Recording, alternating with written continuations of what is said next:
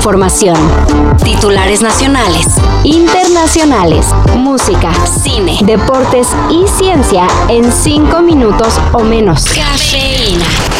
Aunque durante la pandemia muchos en el mundo cayeron en la pobreza, 2.655 personas se volvieron mega millonarias. Tanta fortuna lograron reunir que, de acuerdo con la Oxfam, si estos súper ricos donaran cuatro días de sus ganancias, acabarían con la pobreza extrema de México por un año. Eso no pasará, si ni siquiera pagan impuestos.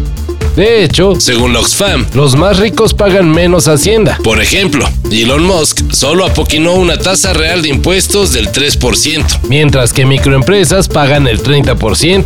Miren por esta ventana. Vean la cariñosa familia de Master P. Pronto será el cumpleaños de su hijo y solo quería una isla en la Polinesia francesa. ¿Y se la van a regalar? Época de desigualdad pura. Y aunque lo digan los influencers, no basta con chingarle nomás.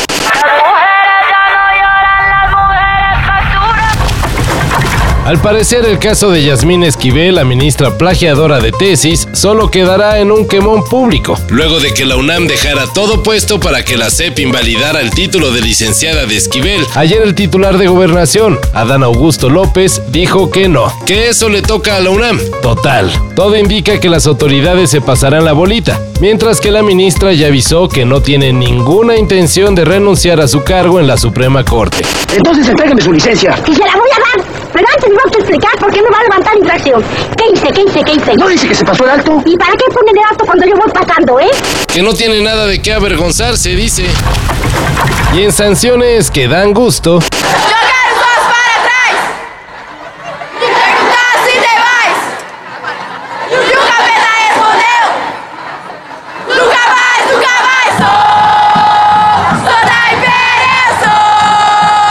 Luego de que algunos impresentables seguidores del Coritiba de Brasil protagonizaran actos violentos, las autoridades castigaron al equipo haciéndolo jugar con estadio vacío. Bueno, casi vacío. Para el inicio del campeonato paranaense, solo se permitió la entrada al estadio Cuoto Pereira a mujeres y niños. Y contrario a lo que piensen los que creen que ambiente es mentarle la madre a los contrarios, fue una fiesta histórica. De piel chinita, casi 9.000 mujeres y niños hicieron temblar al estadio, presumió el Coritiba en sus redes sociales. Y sí, los cánticos se escucharon perrones.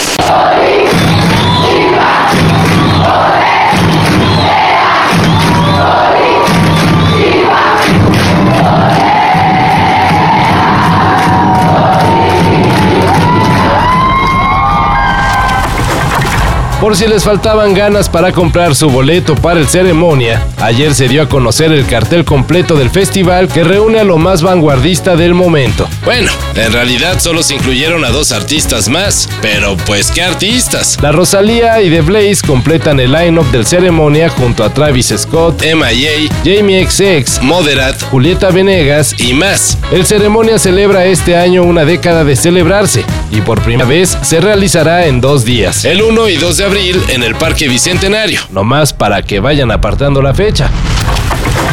Y en la nota idiota del día. Hot Spanish, un influencer que gana likes haciendo retos virales, fue a parar al Ministerio Público de Zapopan, Jalisco. Esto por enchilar a un incauto. Por dos mil varos te tomarías el shot más picoso del mundo. ¿Por dos mil varos? Sí. Dale. ¿Eres bueno para el chile? Sí, me sí. Va, no tienes nada de problemas del corazón ni nada. Nada. eh. Algo, carnal, dale pues. Mira cómo por dentro tiene esos capullos. Del 1 al 10. 10.